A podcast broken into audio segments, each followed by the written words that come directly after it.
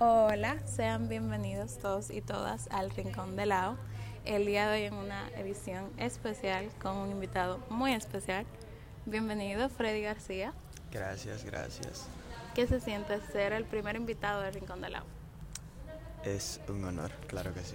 Ok, bueno, pues hoy estaremos realizando unas preguntas al joven aquí presente para saber su historial amoroso básicamente o su experiencia con el tema del el amor. Así que sí. ¿Cómo tú defines la palabra amor? Más que un sentimiento, vendría a ser una forma de ser, una forma de actuar. Pero si podríamos definir, por ejemplo, valores, yo creo que lo principal es el respeto, la confianza y la fidelidad. Eh, que decir, el amor es algo que muchos quieren y no todos obtienen y que muchos creen dar pero no todos saben dar.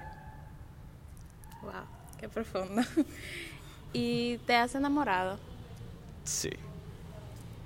¿Bonita experiencia o no? Depende de qué punto tú lo veas siempre. O sea, siempre se tienen sus buenos momentos, siempre habrá uno que otro de tensión, etcétera.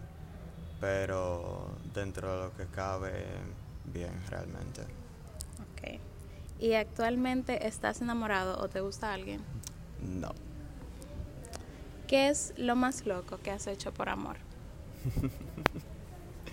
yo creo que lo más loco que yo he llegado a ser, loco en el sentido de que a lo mejor no todo el mundo lo haría, eh, fue durar los primeros tres meses de una relación totalmente virtual, porque justo entró la pandemia.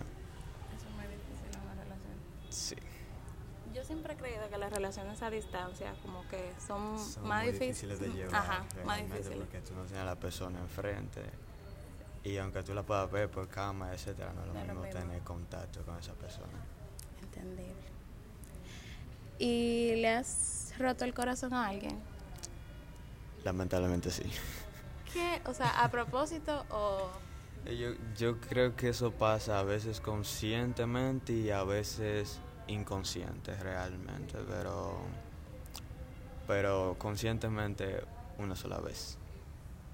Bueno, no sé qué comentar al respecto. ¿Y te han roto el corazón a ti? También. Normal. ¿Y qué tú aprendiste de eso? Em, yo aprendí que primero hay cosas que deben cerrar, hay etapas que deben pasar. O sea, no se pueden coger las cosas personales nunca. Cada quien tiene su motivo, etcétera.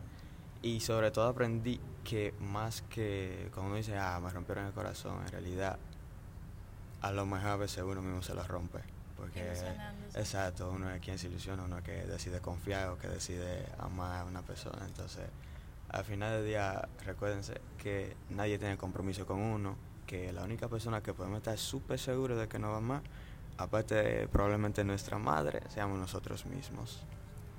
Wow. Yo no sé qué comentar porque esto está muy profunda.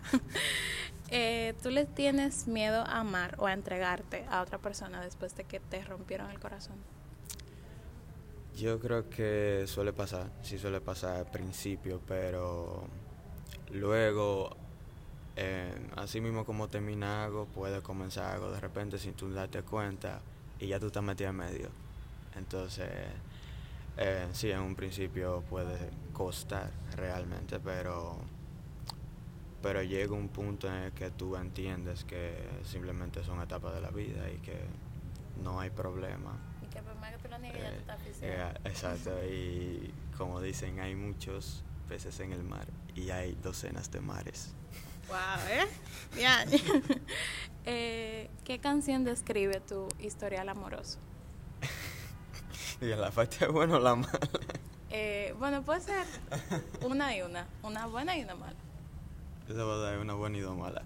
Eh, a ver, yo creo que una canción que siempre define cuando yo siento algo por alguien viene siendo Falling in Love de Elvis.